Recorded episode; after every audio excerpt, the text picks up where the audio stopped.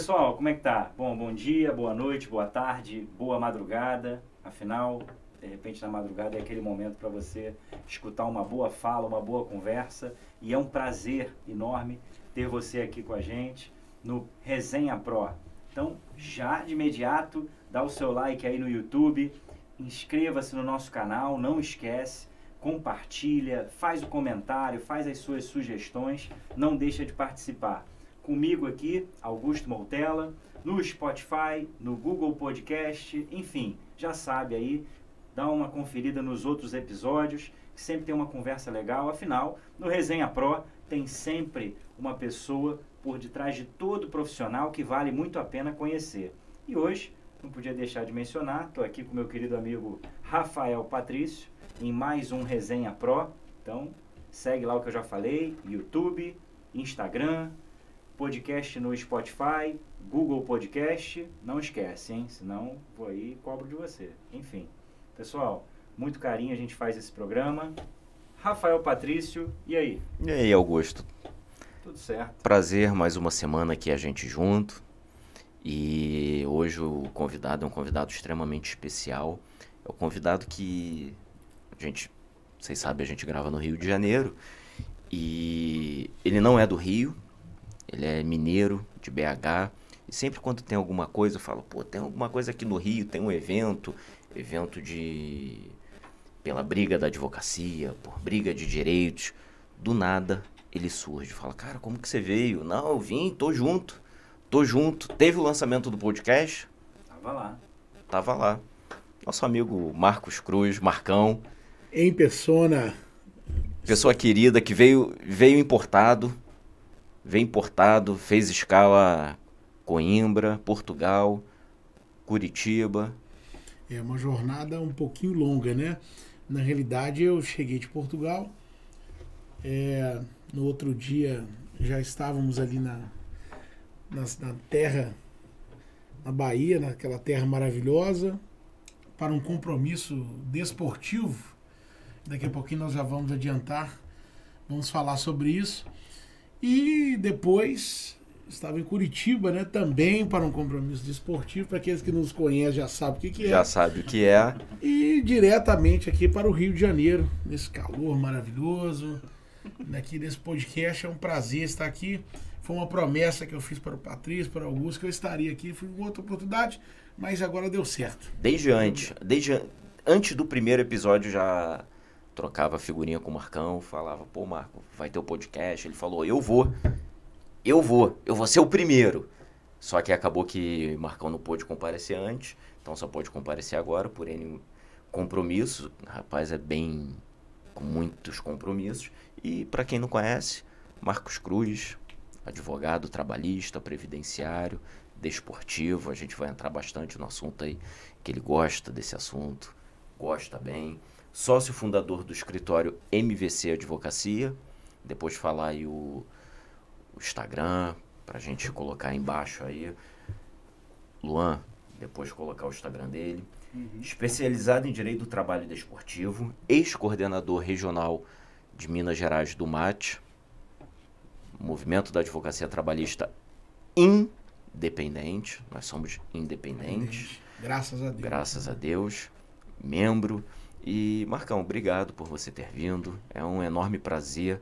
É um grande prazer ser teu amigo. É um grande prazer estar nessa mesa. E eu sei que a gente vai ter muitas histórias boas, histórias para a gente gargalhar bastante. Marcão é, é o mineiro que eu conheço, porque mineiro tem fama de que bebe bem. Eu sou, tenho histórico familiar de Minas. Meu pai é mineiro, família, minha, minha sobrinha 02 número 2. 02 fica estranho, né? Deus o livre. Deus o livre. A minha sobrinha segunda é de Minas, só que hoje reside no Rio de Janeiro. Então tenho um carinho muito grande por Minas. Meu sogro é mineiro, então tenho Minas bem enraizado na minha vida. Então muito obrigado. A palavra é sua. O microfone é seu. Tem certeza que a palavra é minha? Inteira, inteira, Marcão. Ele inteira. Ele não veio aqui antes, Rafael, porque, por exemplo, eu não tenho esse problema. Eu tenho muita disponibilidade. Por quê? Porque eu sou torcedor do Vasco. Então não tem compromisso, por Eu exemplo, esqueci de falar, o para ca- ver jogo. eu né? esqueci de falar que o cara é cru, não, é Atlético Mineiro. Só, Atleticano. Você é torcedor Cruzeirense, por um não. time que não joga sempre, porque a segunda divisão ela tem jogos menos recorrentes, né? Mesma coisa o Vasco. Então por isso que a gente tem disponibilidade. Agora o cara quando torce para um time que é competitivo, né, que está na competição, Que foi bicampeão. É, é diferente. Mas isso, Aí isso eu vou deixar pra difícil ele de falar. encaixar na É, agenda. mas, ah, eu vascaíno tenho tempo todo, Não, toda mas semana. é, eu acho, primeiramente, bom dia, boa tarde ou boa noite a quem nos assiste. Tem que É, falar é- boa madrugada, que senão ele fica Boa triste. Senão ele fica triste É da Boa madrugada. madrugada também. Dizer que é um prazer, é uma honra toda minha estar aqui. Nós somos amigos de longa data, de luta. Fiz parte aí por um tempo do movimento da advocacia trabalhista independente, e como ele frisou bem, independente, né? É, um movimento aí que lutou, que luta pela, pelo direito do trabalho, pela, pelos direitos sociais. Luta né? contra a deforma a deforma trabalhista, trabalhista. luta, luta contra loteamento de cargo no judiciário, na UAB, luta contra aquilo, tudo aquilo que não presta e que não ajuda a sociedade, né? E, e eu, foi um prazer participar também do movimento, mas eu continuo acompanhando, que depender da gente, né?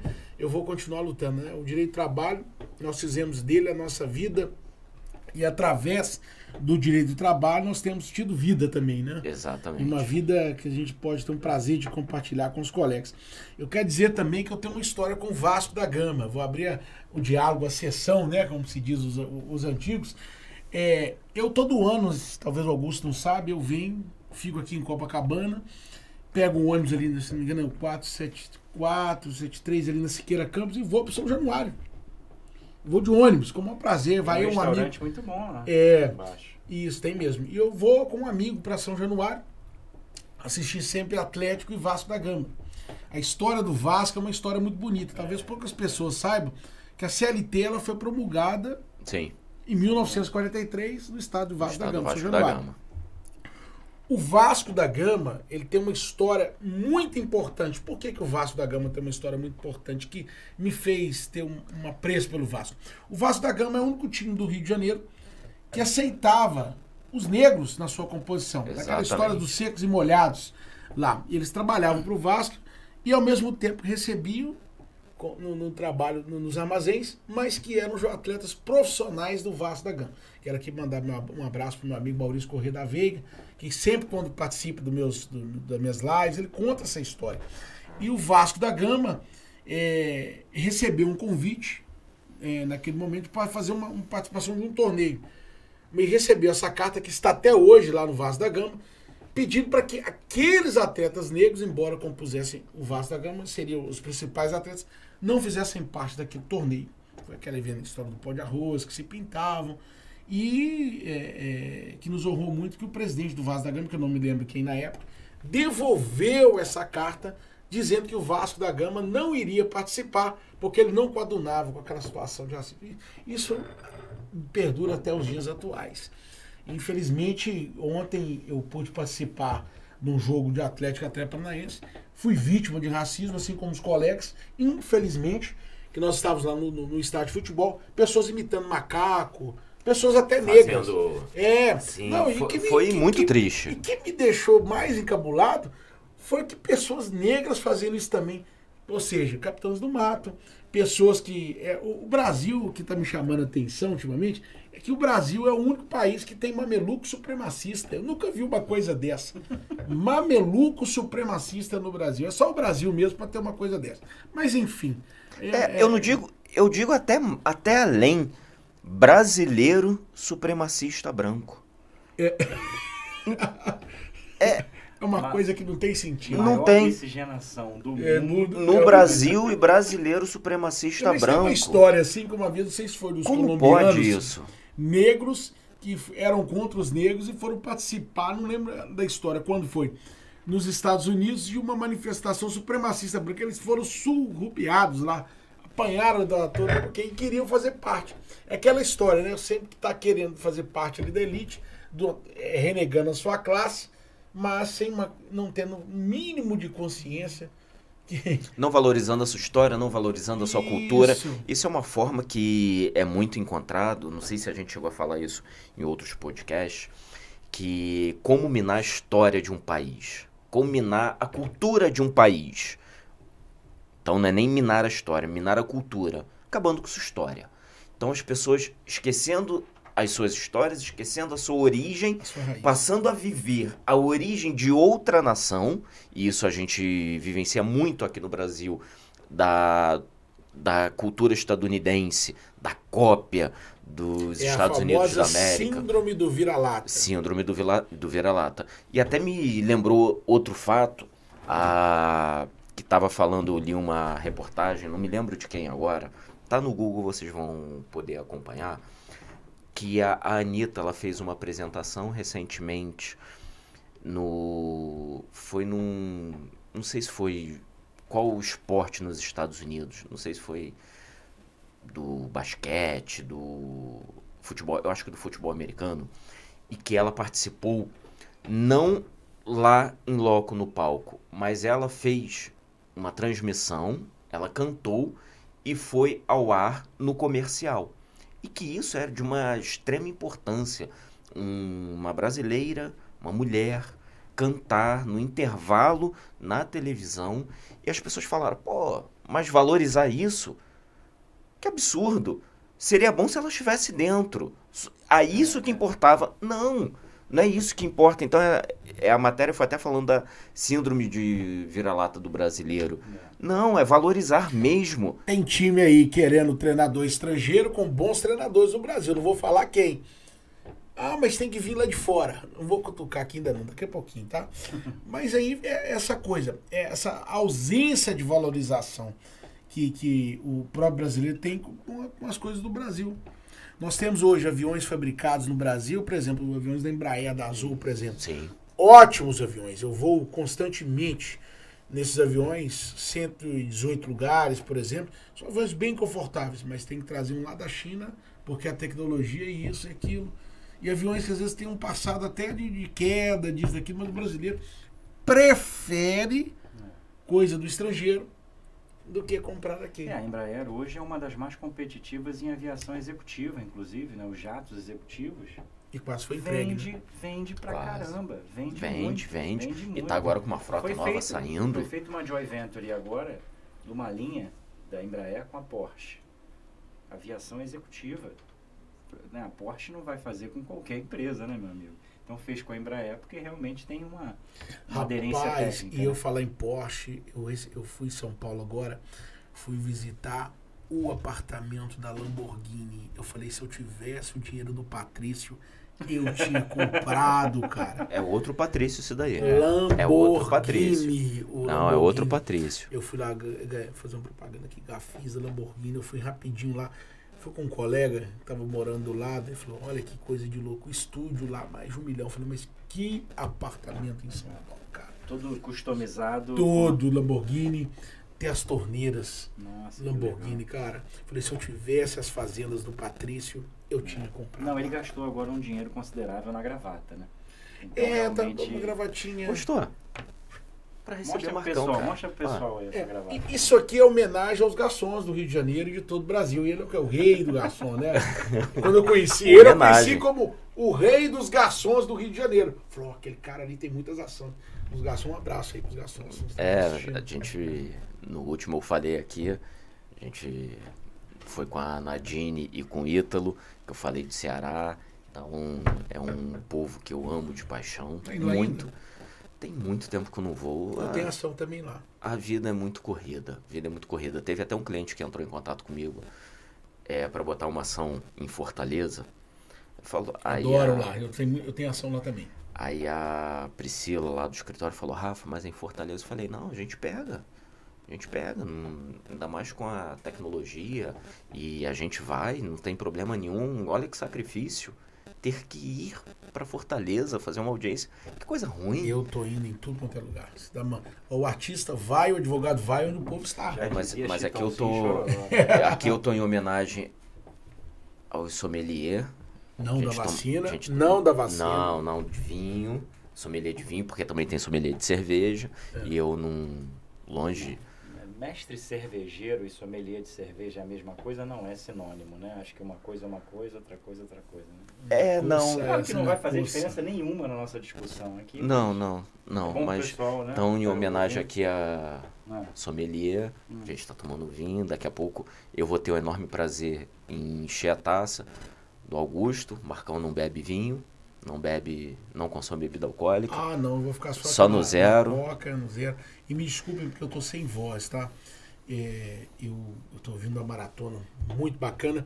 Eu gostaria Mostra aí, de mostra aí, mostrar. Marcão, olha aqui, aí. ó, meus amigos do Rio de Janeiro. Pega aí, Olha aqui, olha, olha que coisa câmera. Não. bacana. Falta Sim, faltando ó, mais ó. uma porque eu não trouxe. Olha que coisa bacana, aí, ó. Bicampeão brasileiro 2021. Vou botar aqui. E eu não fiquei só no cheirinho, não, tá? Eu não fiquei só no cheirinho, não.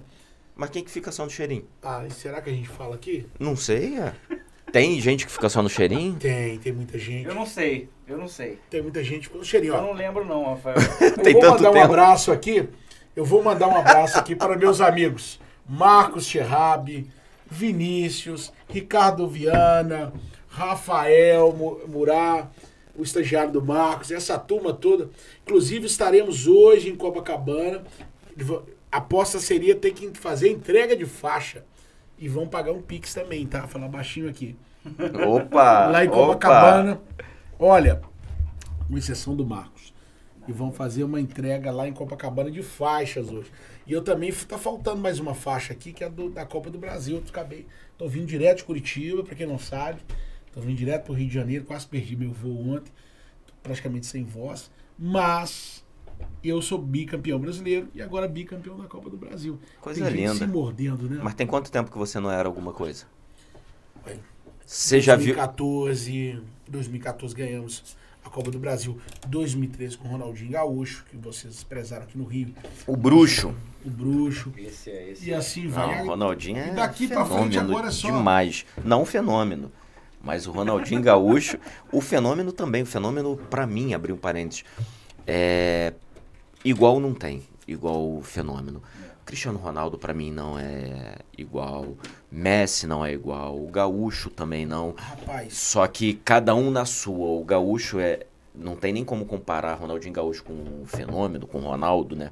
Que não é mais Ronaldinho. Eu sou da época da Copa de 94, que o Ronaldinho entrou no Essa eu- final. Eu, acho que não era nascido ainda não. Não era não, não era não.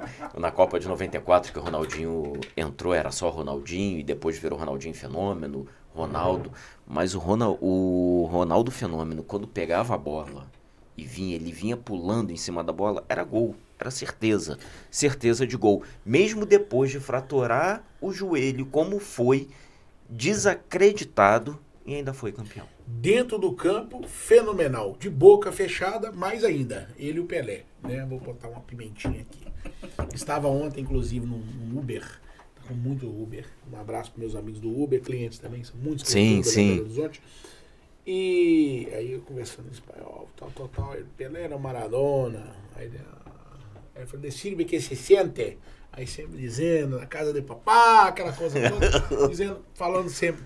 Mas, é uma coisa que sempre falou, eu pude ver Ronaldo jogar e pude ver Ronaldinho. Eu, obviamente, vou falar do Ronaldinho, são dois atletas fenomenais, o esporte. Mas eu, eu tava no camarote, vou até mandar para vocês depois, com o maior jogador da história do país depois de Pelé. Que se julgasse mais para mim seria o maior. Túlio Maravilha. Reinaldo do Atlético Mineiro. Que ele jogou muito. Não, não foi o Túlio Maravilha, não? um exemplo. E o Hulk tá fazendo os gols agora, você reparou? Ele tá fazendo com o Reinaldo. Né? Contrariando alguns preceitos, contrariando a ditadura, contrariando é, N coisas e. e e Punho isso- cerrado. punho cerrado. E naquela, naquela época de Reinaldo era uma situação muito mais difícil no futebol. Né? Dificuldades, não, era, não te- se tinha o mesmo salário e, e coisas assim, né? Então, assim, futebol é uma magia que une os povos, né? A gente brinca, tudo. Sim. É uma guerra e fica a gente bobão, brigando por causa de pouca coisa. Não vale a pena, né? Então, assim, o esporte é pra gente torcer mesmo, cada um no seu time. É pra gente brincar, eu só. Ainda mais eu, botafoguense. Mas eu vi o Botafogo ser campeão em 95, com um timaço. grande estrela solitária. Estrela solitária que tá tão solitária, mas tá tão solitária que eu tô com pena do Botafogo. Tá muito solitário. Mas a gente brinca de futebol, falando de Flamengo, Vasco, Cruzeiro, Atlético, que é nosso Rio, Minas. Mas o esporte é para brincar, time, futebol é para brincar, é um implicar com o outro. Não vejo problema algum. O problema é quando a gente parte para aquela agressão que a gente vê tanto nos estádios. Recentemente teve até uma agressão, agressão bonita. Foi bonita a agressão, olha isso. Agressão bonita? Bonita. Tu, ouviu o que tu falou? Sim, agressão bonita. Sabe por quê? Tá. Ninguém conseguia dar Você soco em corta. ninguém. Era um, uma divisória, aí batia no vento, aí voltava, batia. Foi no meu Foi. jogo do Atlético contra o Atlético Paranaense no último jogo da- do Campeonato Brasileiro entre os dois. Foi à tarde esse jogo, eu não pude ir porque eu estava trabalhando em Vitória. Aí o, é, tinha um que dividia e um tentando dar o soco, só roubou o boné. Foi do presidente da torcida organizada. Aí lá tá sacudindo. Por isso essa Eu não, me, eu não me lembrava de qual time. Foi. Eu E tive a agora- sensação que era- mas- tinha sido Grêmio, Mas alguma coisa do depois tipo. houve revídeo, porque eu estava lá, a torcida do Atlético foi recebida a tiros. Inclusive furou pneu, tiros mesmo, de, de, revólver mesmo. Foi. E, e- e, infelizmente foi essa palhaçada, né? Mas fazer o quê? Se a gente não conscientizar agora. E outra coisa, tem que lembrar: na esquina da minha casa, da rua da minha casa, um torcedor foi assassinado pela torcida do Cruzeiro tem 15 dias. Um rapaz que era estudioso, porque meu vizinho é diretor da escola e deu todo bom testemunho desse rapaz. Assassinado, não tinha nada a ver. Ele Tava voltando do estádio, o Atlético tinha sido campeão. Tava às vésperas de ser campeão contra o Bahia. Ele foi assassinado dentro do ônibus. Crianças, idosos estavam lá, foram queimados. Foram tiros, bombas dentro, dentro desse ônibus e esse rapaz veio à morte.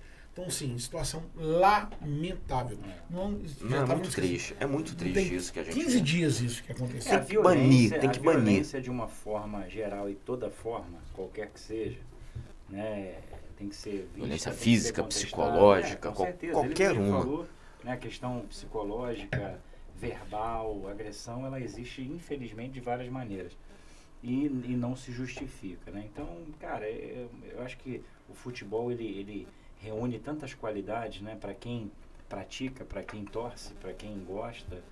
Então, acho que a gente brinca, sacaneia, né? Pô, o Vasco e tal, mas eu realmente a gente é, é de chocar. A gente em pleno 2021, já 22, e a gente ainda sabe, Rafa. infelizmente, que vai seguir. A gente infelizmente vai ter outros Tem que banir Outros- esse pessoal. Eu há duas tem que semanas, banir. eu, eu- ela foi comigo, minha esposa, e eu, nós fomos assistir Borussia e Sport em Lisboa. De cara eu chego na loja do esporte, após comprar o ingresso. Um cruzeirense, e naturalizado português, ele morava perto da minha casa, eu não sabia. Mas ele, contando a história dele, ele disse pra mim que ele passou a ser torcedor do esporte Lisboa. E à noite foi o jogo. Os alemães, cara, eles invadiram o timeout lá em Lisboa, quem não sabe é o mercado da Ribeira, que é o mercado ali da, da, da beira do, do, do Rio Tejo. E beberam à vontade, muito que os alemães são, são de cultura assim. Subiram para o bairro lá da, da Graça e a polícia desceu o cacete neles. No estádio, tinha torcedores com camisa do, do, do, do Borussia, que não conseguiram entrar na do Borussia, da torcida do esporte. E a torcida alemã é uma torcida pesada, mas não houve Pesado. nenhum incidente. Embora tivesse. Foi É, tudo tranquilo. É, é uma coisa. É, mas Tem que ter cultura da mudança.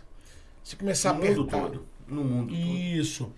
Ah, hoje todo mundo acha que uma arena, por exemplo, você está mais perto do estádio, que hoje é muito acessível. Você pode pular no, no gramado. Por exemplo, no Curitiba é muito perto. Uhum.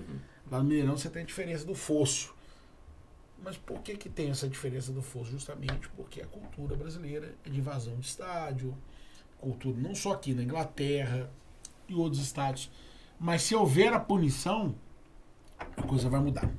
É, precisa mudar. também acredito. Então, me diz aí, você é um advogado bem sucedido, não só no estado de Minas Gerais, não só em BH, amém. Mas é mesmo, é mesmo. Você é uma pessoa extremamente competente. E mas muitos não sabem a sua história, não sabem de onde você veio, acha que você é um cara que sempre foi esteve na crista da onda, jogando lá seu tênis, Não, Fazendo as suas- um tênis aí, bom atividade. saber, bom É. Marcão é- Acabei de julgar, mandar um abraço pro André aqui também. Estava em Ribeirão Preto, segunda-feira, jogamos em Ribeirão Preto, batemos a partida lá no, na famosa portuguesa de Ribeirão Preto, lá nas quadras de tênis da portuguesa, antiga portuguesa de Ribeirão Preto. Um grande abraço a todos lá. Então conta aí pra gente, conta aí pra quem tá nos assistindo, um pouquinho da sua história, de onde você veio, por que escolheu o direito, por que escolheu as áreas que você hoje Se eu defende. contar, você não vai acreditar. Eu vim de uma família humilde, né? Meu pai era militar, a minha mãe era trabalhava em costura, trabalhou em vários serviços. Meu pai separou da minha mãe muito cedo, com três anos, e eu sempre tive uma vida difícil até a adolescência. Difícil. Minha mãe não passei fome, graças a Deus. E eu, eu era o menor dos irmãos, são cinco irmãos lá em casa. E eu era o menor, então caçula, a rapa do tacho. E aos três anos, ou melhor, um ano e oito meses, eu sofri um acidente doméstico, queimei o corpo todo, por isso que eu não tenho essa barba tão bonita igual a do Patrícia.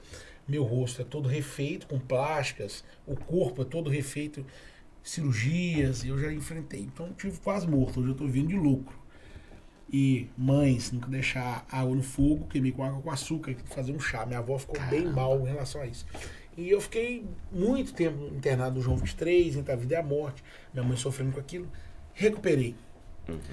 É, fui para uma escola do jardim da infância particular, tive uns bons ensinamentos. E, e sempre na infância difícil. Minha mãe tenta trabalhar com cinco irmãos. E aos sete anos eu me ingressei na escola militar. Né? Ninguém acredita quando eu conto isso. Fiquei 12 anos na escola militar da Polícia Militar do Estado de Minas Gerais. O, o famoso Colégio Tiradentes. Né? Que- E eu agradeço a Deus por isso, porque foi um ensinamento muito bom. Meu pai trabalhava no batalhão, ao lado, por um período, e durante esse período que eu estava até ele aposentar. Ele aposentou e continuei lá estudando. E como é que veio o direito? Desde criança eu já falava com a minha mãe que eu tinha vontade de ser advogado. E falava assim, ó, vou te dar uma casa pra senhora morar. Eu morei numa casa muito ruim. Uma casa que mais chovia lá dentro que lá fora. Isso até é mais, mais velho, tá? Tem mais ou menos 18 anos. Eu nunca aceitei aquela situação. Eu sempre dizia que eu ia sair daquela para melhor. E que eu iria, através daquilo, é, é, conquistar algumas coisas. Eu, com sete anos, eu tive que sair para trabalhar eu já fazia feira dentro de casa com 7 anos e também para mim no Mineirão, porque minha mãe não tinha condição. O que, que eu fazia? Eu vendia jornal, meu irmão me ensinou a vender jornal. Eu iria na rua, a gente apanhava de, pessoas de outras bancas, porque era muito comum essa rixa de pessoas de outra banca. Você está invadindo a minha área para vender jornal. e tomava cocão, bicudo, que a gente falava que é chute. E era questão loteada, tipo a milícia, né? Você- Sua área aqui, sua área aqui. Rio de Janeiro não passar- tem isso não. O que é milícia? Isso não tem aqui não. Deixa pra lá, né? Tem no seu Eu não faço ideia, imagino que seja. É, eu nem Então, sei o que é isso. Então, o que, que acontece? Eu, eu tive que vender jornal com 7 anos de idade. E com 10 anos também, eu já comecei a vender picolé. Ia, o time do meu pai, que não morava comigo, ia, ia ter excursões, jogos. Eu levava o picolé ali na, numa caixa de, de isopor. Às vezes quase mora, chegava, vendia tudo, fazia um dinheirinho para trazer para casa. Eu já coloquei, eu mesmo coloquei essa obrigação de fim de semana ter que comprar alguma coisa lá para casa. Comprava um frango, comprava alguma coisa e que sobrava dava para mim no campo meu irmão. Meu irmão era esperto, o Cláudio, meu irmão, ele dizia assim, ó, você vai vender o jornal, hoje eu não quero vender, você vende aí, paga meu ingresso, senão você não vai. É, E com até 12 anos você entrava de graça. E ele vendia para ele comigo. Minha mãe autorizava. E fui, comecei a fazer alguns estágios. eh, trabalhei na Associação Brasileira dos Bancos, na, na empresa de trânsito de Belo Horizonte. Ao ponto da minha mãe ter que falar que me levar no conselho tutelar e falar assim que você não pode trabalhar. Eu falei, mãe, mas eu quero, eu preciso trabalhar. A moça falou, vai fazer um estágio, você não pode trabalhar ainda de carteira assinada. Porque eu via minha mãe naquela situação difícil, eu já queria trabalhar. E eu tinha que fazer alguma coisa que, que, que me desse dinheiro. E da minha turma ali, sempre eu tive o primeiro celular, primeira moto, e eu comecei a trabalhar. E, e foi difícil, porque eu fiquei um período, cinco anos, sem estudar.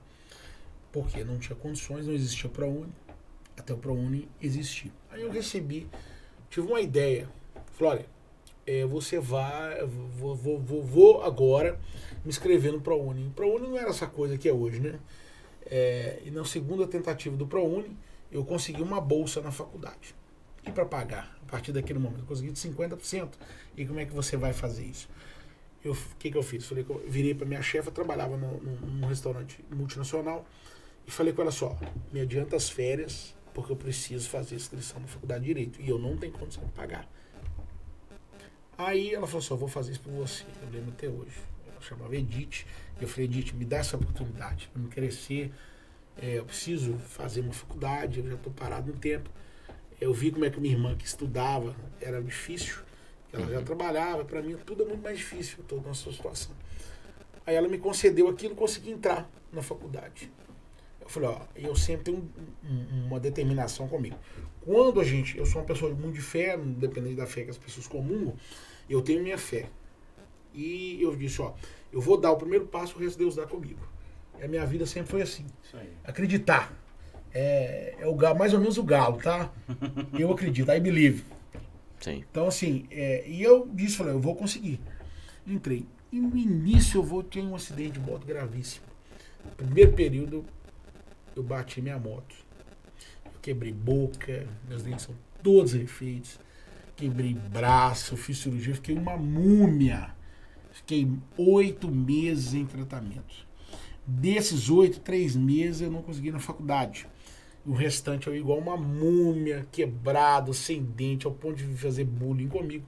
E na minha sala que eu frequentava, tinha filho de deputado, filho de empresário, bando da degola, assassinos classe média que mataram gente lá na minha sala e que foram condenados. Mas eu tinha que batalhar. O cara era pobre e eu tinha que me virar. E comecei a trabalhar. Aí um belo dia, eu estava trabalhando numa multinacional, primeiro serviço mais ou menos que eu consegui. Eu sempre fui despojado. Um amigo meu, que é gente boa, apelido dele até né, nada pejorativo, o amigo dele é Igor Macumbeiro. Ele ficava assim, vamos lá pra minha mãe te benzer. e a gente brincava, até estou devendo ir na visita amanhã, tu vai, inclusive eu não vou poder ir lá. Mas amanhã tem uma festa lá no, no, no, no, no, Reduto dele com os jogadores, peço desculpas antecipadamente, eu não vou poder ir. E ele falou: eu vou arrumar um serviço para você. E eu arrumei numa multinacional de aço. Não vou falar o nome, obviamente. E comecei a trabalhar, trabalhar e comecei a dar certo. Aí, belo dia, veio uma crise daquela de 2008 e me manda embora. E eu na faculdade para pagar, ele falou assim: ó, não abaixa a cabeça. E eu, mais um, um, casal de amigos que trabalhava pai e filha, falou comigo: não abaixa a cabeça, não. Você tem todo o potencial. Não esqueça essas palavras você vai conseguir. Isso aqui foi um empurrão para sua vida profissional. Você, hoje você não entende. Hoje eu fico até emocionado de dizer, ele falou assim, hoje você não entende. Mas amanhã você vai vou, entender o você vai entender o porquê. Eu passei por isso também. Em 2008. E eu não entendia o que estava acontecendo. Eu falei, poxa, uma, eu agora o que, que eu vou fazer? Aí eu comecei a vender perfume, cara. Perfume salgadinho na faculdade.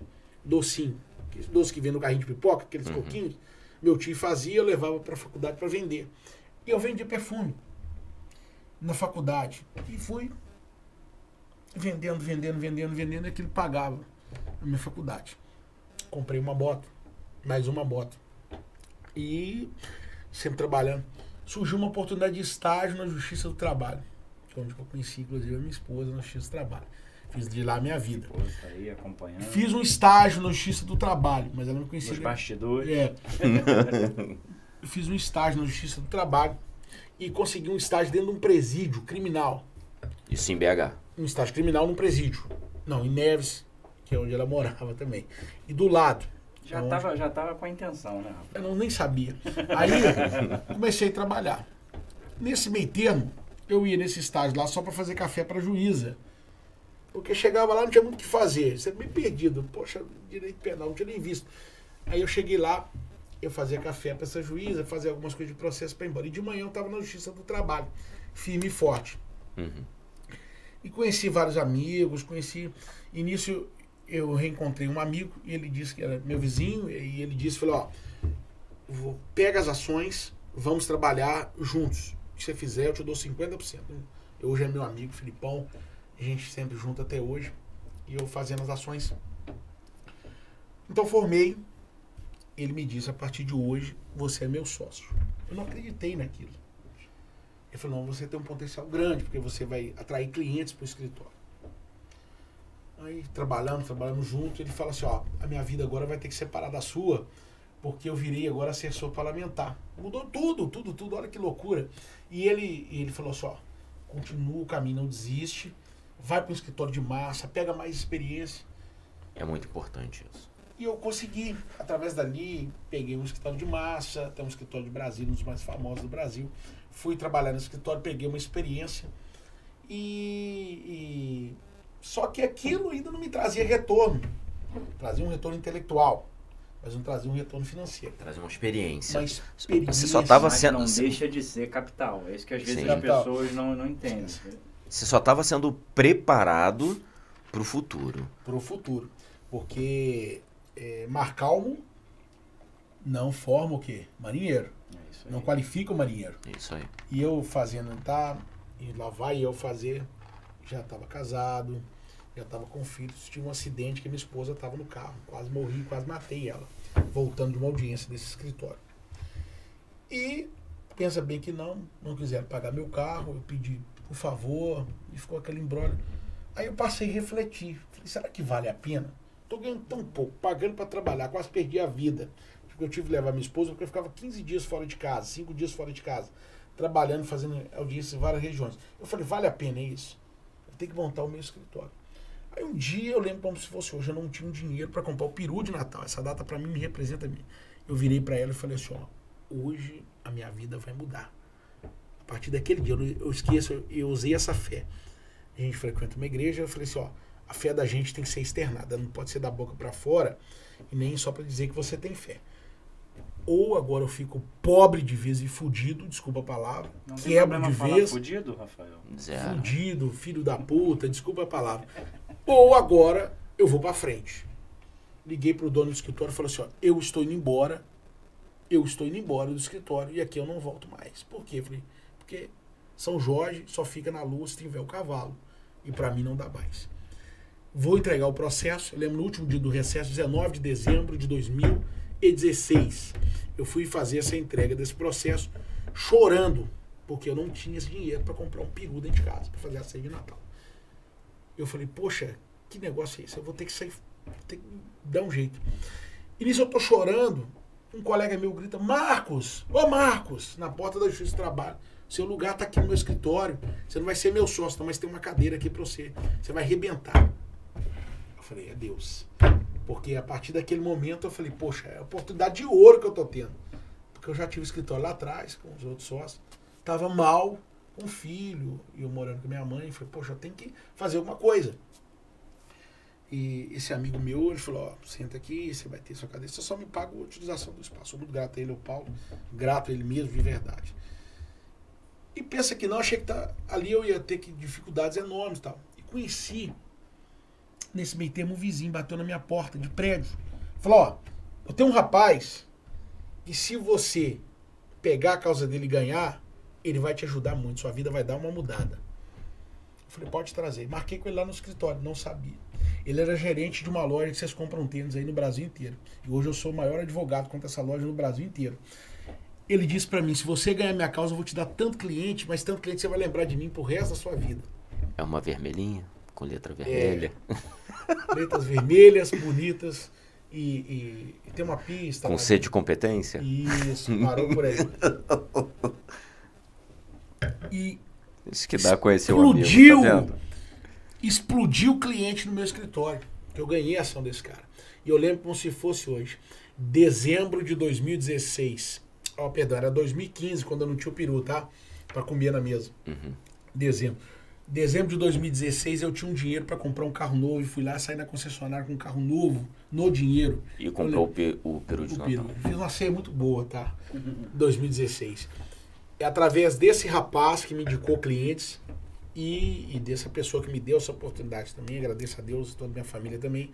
Mas eu fui é, é, deslocado que eu passei. Aí eu passei a ter muita audiência contra o comércio. Me especializei nessa área do comércio, advogando como o doutor Patrício, amigo, é, com o garçom, mas área do comércio. Eu comecei a pegar não só essa marca, como outras empresas do comércio, de shoppings, empresas, e eu fui descobrindo esse nicho.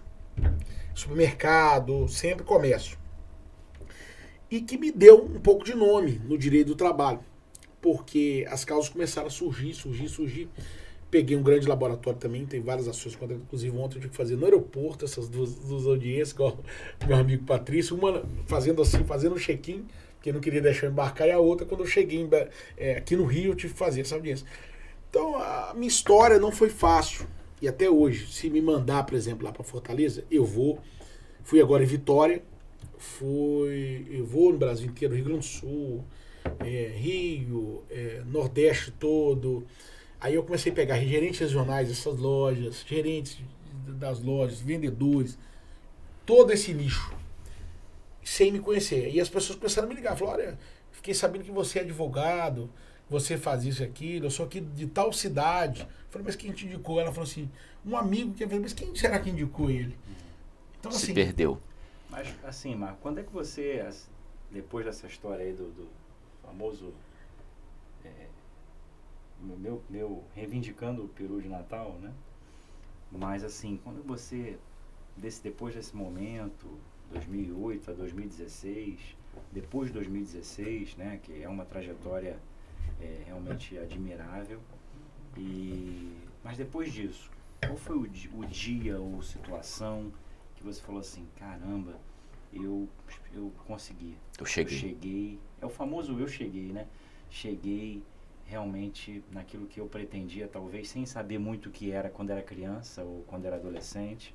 Mas assim, caramba, cara, agora, porra, eu sou advogado mesmo. Ó, eu costumo dizer o seguinte, eu 2016 eu não posso prezar porque quando eu comecei a fazer as audiências representando grandes instituições, porque eu fui advogado de grandes empresas, como as empresas de carro, grandes bancos, embora lá não tivesse o meu nome conhecido como advogado dos reclamantes, que nós podemos dizer aqui no Justiça do Trabalho, eu já falo, poxa, quem diria que eu estaria aqui hoje?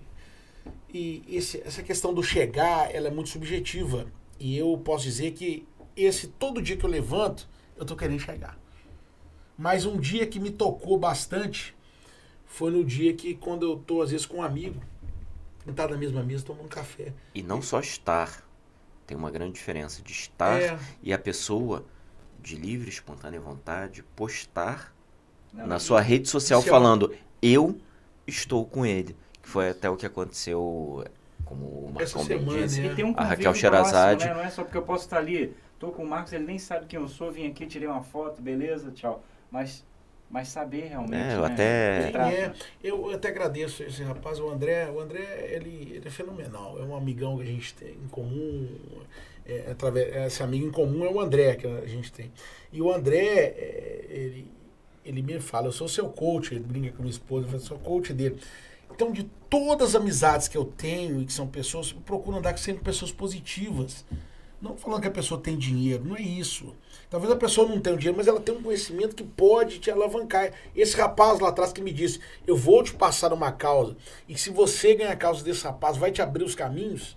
Poxa, cara, felicidade. É, meu irmão fala uma que coisa. Felicidade, é uma coisa assim que. Meu irmão fala uma coisa, um beijo, Carlinhos, para você, que é beijo uma também, das cara. minhas inspirações. E que me beijou aquele dia, que acho que até as suas esposas ficaram com ciúme, cara, na inauguração do podcast. E que nós somos a média das cinco pessoas que nos rodeiam. E de fato é, nós somos a média das cinco pessoas. Você estava falando, eu estava aqui viajando. Viajando mesmo. É, né? Eu fiquei com o olho marejado. Tô muito emocionado, muito. Oh, porque a sua história, ela é um misto. E é até difícil falar, porque isso me toca profundamente. É um misto me, da história da minha vida, eu, Rafael, faculdade, história da vida do meu pai. Meu pai, ele precisava tinha filhos, ele vendia calcinha na faculdade, vendia flor. Vendi, não semana. falei isso, eu vendi também, tá? Vendi roupa, fui camelô, não esqueci de falar também.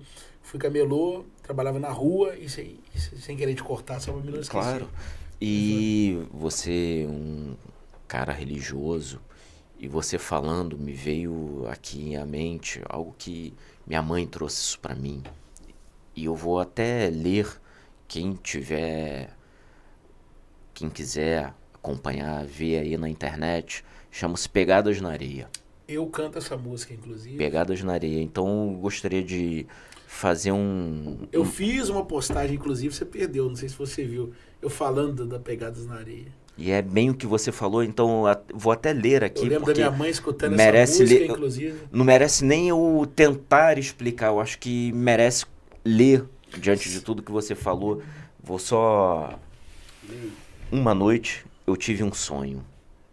Sonhei que estava andando na praia com o Senhor e através do céu passavam cenas na minha vida. Para cada cena que se passava, percebi que eram deixados dois pares de pegadas na areia. Um era meu e o outro do Senhor. Quando a última cena na minha vida passou diante de nós, olhei para trás, para as pegadas na areia, e notei que muitas vezes no caminho da minha vida havia apenas um par de pegadas na areia. Notei também que isso aconteceu nos momentos mais difíceis e angustiosos do meu viver. Isso entristeceu-me. Isso entristeceu-me deveras e perguntei então ao Senhor: Senhor, tu me disseste que uma vez que eu resolvi te seguir, tu andarias sempre comigo todo o caminho, mas notei que durante as maiores atribulações do meu viver havia na areia dois caminhos da vida, apenas um par de pegadas. Não compreendo porque nas horas que mais necessitava de ti, tu me deixastes. O Senhor me respondeu: Meu precioso filho, eu te amo e jamais te deixaria nas horas da tua prova e do teu sofrimento. Quando vistes na areia apenas um par de pegadas, foi exatamente aí que eu nos braços te carreguei. Então, nos momentos difíceis da vida, a gente acha que nós estamos sendo abandonados por Deus. Só que são nesses momentos que Deus está nos preparando. É, eu tô todo arrepiado aqui. Eu arrepiei também porque eu. Eu, Eu tô eu- todo arrepiado, tô eu- muito emocionado. comecei a Muito. fazer Tá isso, difícil eu- aqui falar. Tô bem emocionado mesmo. E eu postei uma mensagem sobre. Do, é, que na realidade tem uma música chamada Pegada. E que é essa música. É do Duque Dalvan. Cantava e eu lembrava da minha mãe ouvindo, cara. Aí é difícil. Mãe é difícil, irmão. Desculpa. É foda. E eu lembro dela saindo pra trabalhar pra cedo.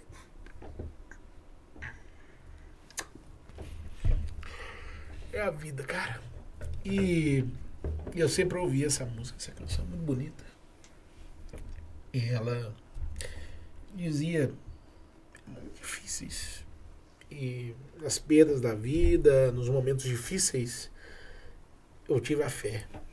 E a pessoa que tem fé tem tudo, cara. Fé remove Tudo. montanha. Tudo. Talvez quem está nos ouvindo hoje, a pessoa está querendo suicidar. Hoje eu recebi da minha esposa uma música de suicidar. E ela hoje me agradeceu, cara, por tudo que eu fiz pra ela. Isso doeu muito, cara. Muito. Ela falou, eu fiz um presente pra você. Você salvou a minha vida. Isso é o direito, cara. A gente tá com as pessoas na mão, a vida das pessoas na mão, É. na mão. E ela. Não vou falar o nome dela. Hoje eu postei, ela. Acabei de postar, pode olhar aí. Ela mandou pra assim, você não sabe o que, que você fez por mim. Você não sabe o que, que você fez por mim. Ela me agradeceu.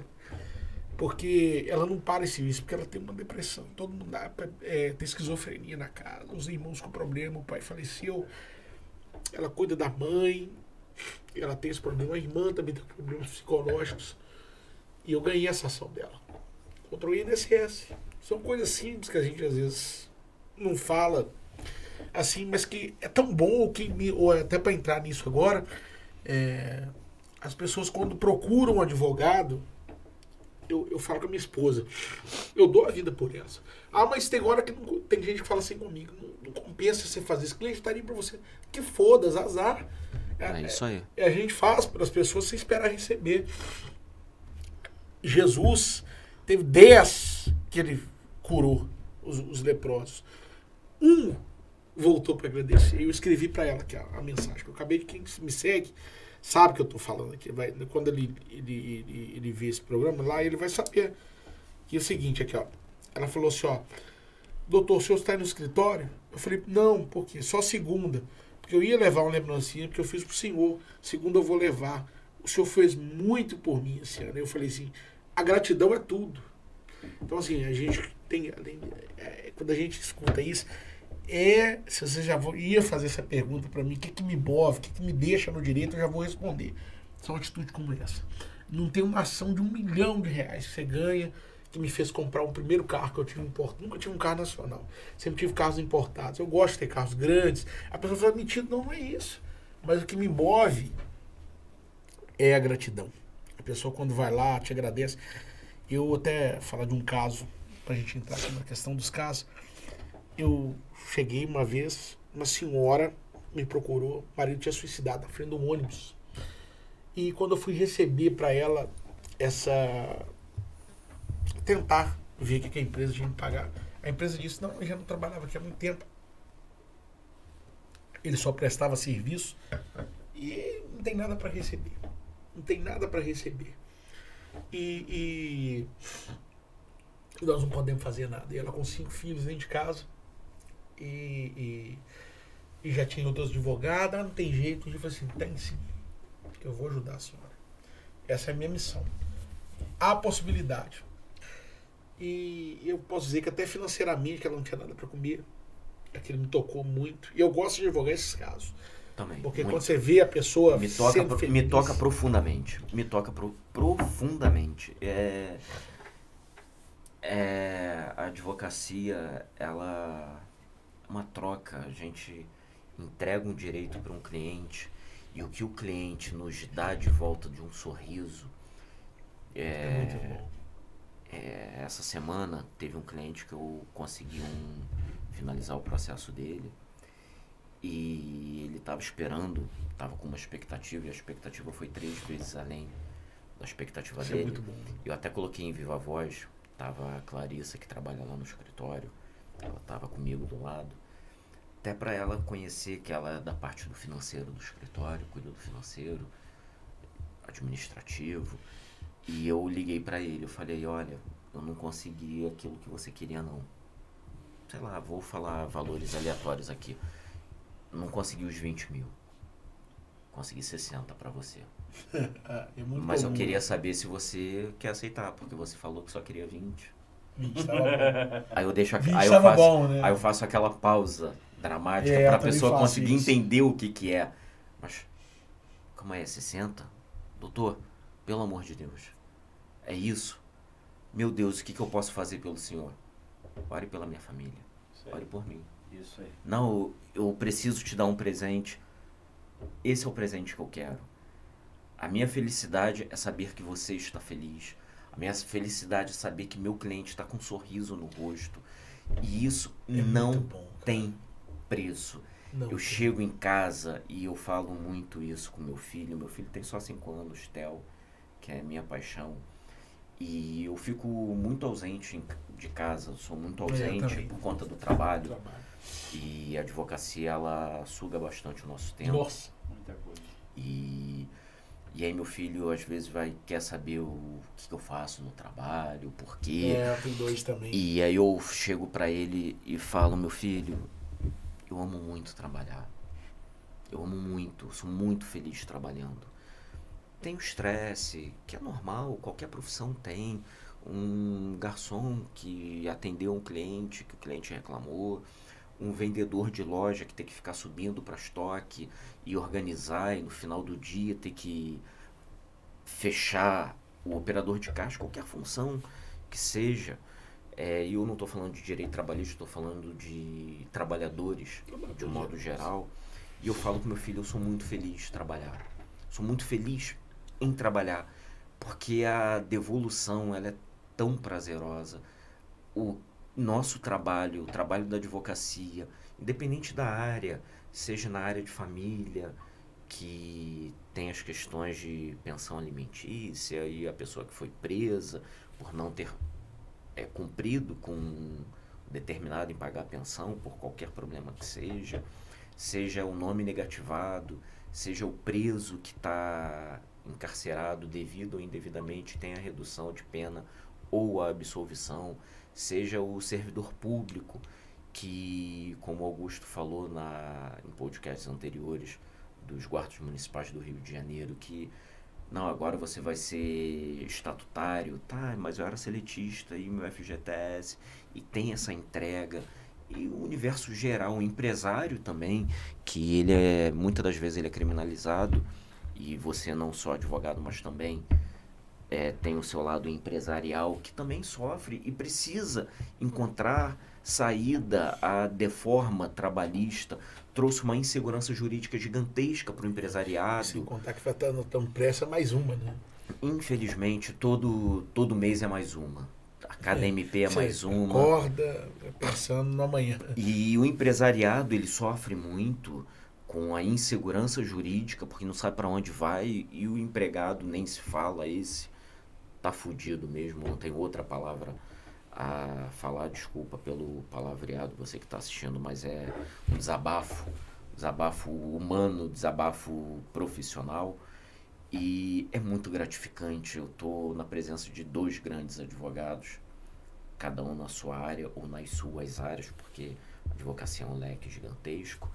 E é muito gratificante. Eu estou muito feliz em estar na presença de vocês dois. Augusto é um, é um presente que eu tive na minha vida então, estou num momento mais sensível aqui. Que acho que vai parar de chorar, não consegue. Esse momento cara. sensível dele. É... Então, Augusto é um presente, eu aprendo muito com Augusto, muito. Pô, eu... E o Marcão nem se fala. Marcão, gente na Central do Brasil. Eu lembro desse Gente episódio. na Central do Brasil. Vou procurar foto, se tiver foto, eu. Eu sou doido para ter essas fotos, eu não tenho mais. Eu vou te mandar, Luan, para colocar aí a gente na Central do Brasil, falando sobre a reforma trabalhista para os trabalhadores na Central do Brasil, Rio de Janeiro. Então, local, Central do Brasil não é, qualquer local. não é qualquer local. E advogados no Brasil inteiro. Deputado constituinte estava presente. É, Ministério, ju Público, Ministério Público. Juízes a magistratura estava presente, servidores públicos federais da Justiça do Trabalho. O Exército só filmando a gente. A CUT estava presente. A CUT ela é muito mal interpretada, muito mal muito. interpretada. Antes de você falar da CUT, você trabalhador, antes de falar da CUT, vá pesquisar o que é a CUT. Só, só um parêntese, Rafael. Quem está nos assistindo, né, sempre a opinião de vocês é importante mas vamos prezar, e eu também, eu bato muito nessa tecla, o Rafael sabe, acho que até o que eu vou falar, aproveitando isso que ele está falando ainda, que eu só abri um parêntese, vamos conhecer os assuntos, vamos procurar conhecer. Eu estou falando sobre água mineral São Lourenço, aliás, é um patrocínio. Ah. Eu não conheço aonde é, aonde é feito, eu que conheço. água é essa. Não, assim, eu, eu conheço, mas estou querendo dizer o seguinte, como a gente é é, é, gera Elevado problemas na, na nossa vida e na vida das pessoas por não procurar conhecer efetivamente as coisas. Então vamos procurar conhecer. É um processo, estou falando das pessoas de um processo. Você teve a oportunidade de conhecer o que está acontecendo?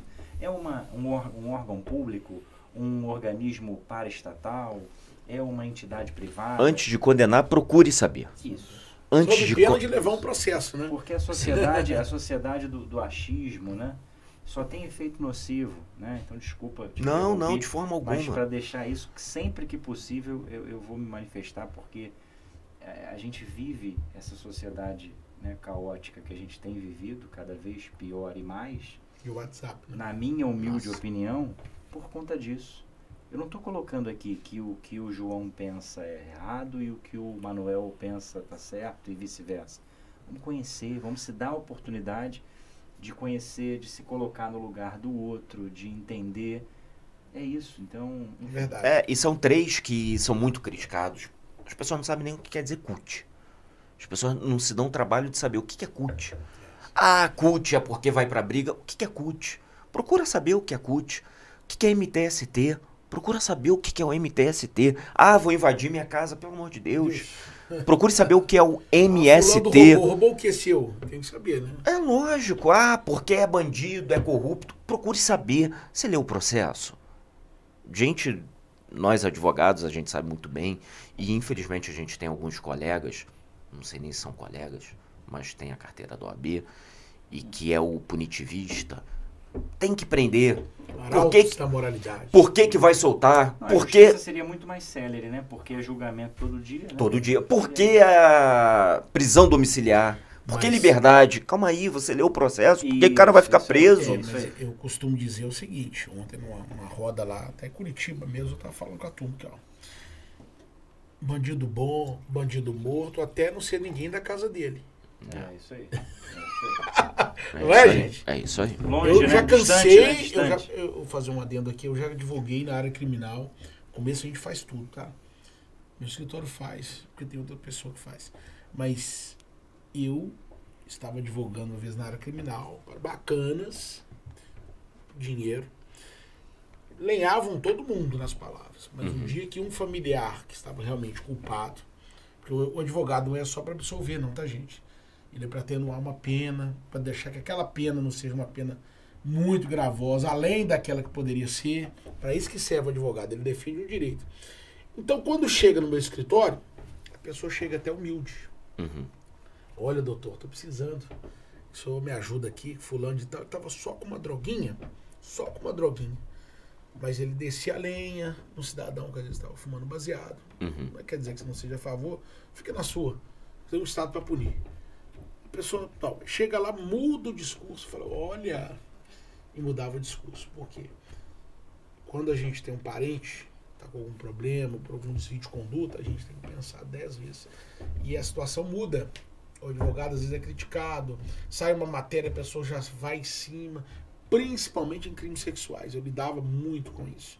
Já acostumei a advogar para pessoas que, questão políticas, eram atacadas por questão de crimes e lá na frente provava que a pessoa não cometeu. Então, assim, essa questão da fake news. Hoje é ele. É, E amanhã, será que serei eu? isso. Foi em alguns episódios políticos, não vamos entrar aqui, obviamente, na Seara, mas nós vivemos uma onda no país de punição mesmo. Ah, tem que prender, essa é a primeira instância, tem que prender, tem que fazer isso. Uma fazer sociedade muito punitiva. Punitiva. Muito punitiva. aquilo. Punitiva. É. E sem dúvida, isso ia trazer um problema muito grave. É, e acaba confundindo também o advogado com o cliente. Essa semana, é, recentemente, saiu até do Thiago Minagé, que tá no podcast, eu acho que quatro, não é isso, Lan? Quatro. Que a magistrada falou, toma Rivotril. Eu acabei de ver. Acabei Como, como assim? Falar, falar pro advogado, doutor, tá muito nervoso, vai tomar Rivotril. Que isso? Onde que nós estamos? formação em medicina, cara. Tava. Vai tomar não Rivotril. Que isso? Loucura, né? Onde que nós estamos? O que que tá vendo? O que que tá vendo? Onde que a sociedade tá parando?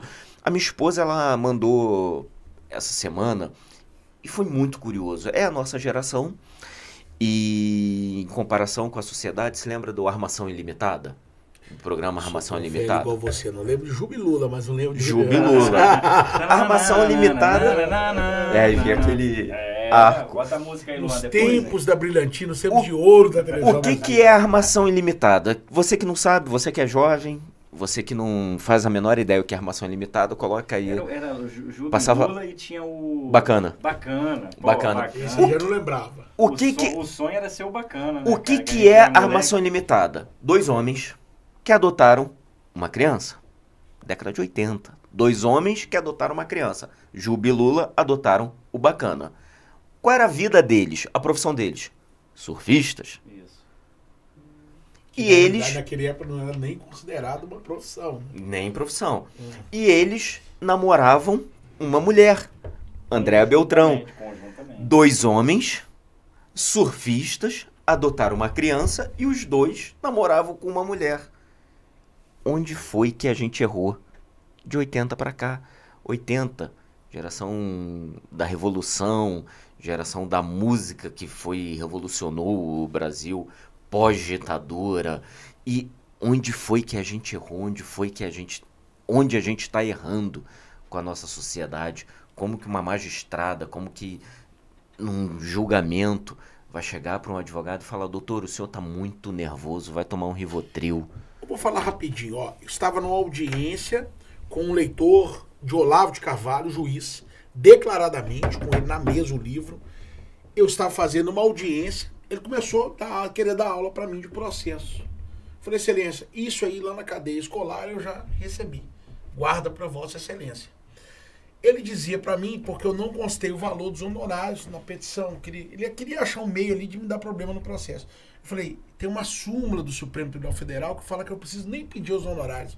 Se eu ganhar, o senhor tem que me dar Sim. de ofício. Sim, não, pre- preciso nem não precisa. Aí não, não satisfeito com aquilo, ele começou de outra forma, falar outras coisas para me apirrinhar. Aí eu falei, vamos iniciar os trabalhos, excelência? Porque até então, eu falei, já iniciei há muito tempo. E começou. E quando eu disse assim, ó, vamos inverter o, não o ônus da prova, porque o ônus é toda a empresa para justar causa, vamos inverter o depoimento das testemunhas. Que onde o senhor tirou isso? Eu falei assim, eu estou dizendo depoimento de testemunhas, estou pedindo depoimento pessoal não. Se o ônus é da empresa, a testemunha primeira é de quem? Tem que ser Claro. da empresa. Aí ele veio brigar comigo e falei, excelência, eu tô aqui para trabalhar. Não, tem muitos juízes que falam, doutor, eu sigo o ônus do CPC. Então, por favor, o ônus não é meu. O ônus, eu fiz uma audiência semana passada. Falei, excelência, gostaria de inverter o ônus. O ônus não é mais meu. Eu, pela parte autora, o ônus não é meu. Em depoimento pessoal, a reclamada inverteu o ônus inteiro para si. O ônus é dela, dela. Não é meu mais. Até Quem a def- sabe o ônus, eu costumo dizer que ganha tudo. Sabe tudo. O ônus da prova, eu lembro de um professor, é, ele, ele me falando, ele falou, Marcos, eu vou te dar um livro chamado O ônus da prova no processo civil. E eu li aquele livro e falei assim, a partir de agora, se você souber que você leu 70% aqui, você vai ser vitorioso em 70% das suas ações. É, o ônus, o ônus da prova é muito É importante. tudo. Você, é estudante de direito, é você tudo. foque bastante nos estudos com relação ao ônus da prova. Não fato- falte para ir pro boteco. Fato modi- é, modificativo, Tem, tem tempo, impeditivo. tem horário pra ir. pro É. Tem horário, tomar o latão, é Eu bom. bebo, eu passava lá pra comer um churrasquinho que tinha lá do lado. Era Eu, eu saía da faculdade, eu estudava um período à noite, uma matéria à noite, nem um período, uma matéria, eu à terminava, noite que eu tinha que trabalhar. terminava a É. faculdade, aí eu ia pro, pra esquina, tomar o latão, o churrasquinho. Mas o trem é tão assim que quando eu, eu, guardava um dinheiro, eu guardava um dinheiro pra comer, para comer, ou tomar um caldinho. Que era o que dava na faculdade. Falei, ó, vou quebrar o galho aqui, vou tomar um caldo. Aí eu chegava lá e encontrava com um jogador de futebol, técnico futebol. Teve um dia com um técnico, Levi Coupe, no Atlético, que tava lá. Falei, tá vendo? O trem me acompanha, gente, não adianta. Eu chegava pra comer, aí ele falou, você vai participar da minha paeja. O cara cozinhava bem. Ele tem um monte de restaurante lá em Curitiba, tá? Ele tem um monte de restaurante em Curitiba. Eu falei, eu comi uma paeja, aquele pra mim, poxa, eu nunca tinha participado com um jogador de futebol. Depois, topo com um dos maiores artilheiros lá do Atlético. E o garçom tornou meu amigo, tá? Aí, não bastasse isso, quinto período. É outra coisa que eu vou te contar. que Aí eu vou entrar naquele negócio onde você chegou. Uhum. Eu fui estudar direito desportivo na faculdade. Matéria nova. até Matéria então, eletiva. né? Eletiva. É, falei, como é que vai ser isso? Chegar lá, vamos estudar futebol? Não. Me entra, cara, o advogado do Atlético, o doutor Roberto Vasconcelos, um grande abraço. Eu vou até mandar para ele o podcast, tá? Legal, legal. E ele começou, é catedrático ali, ensinando e tal.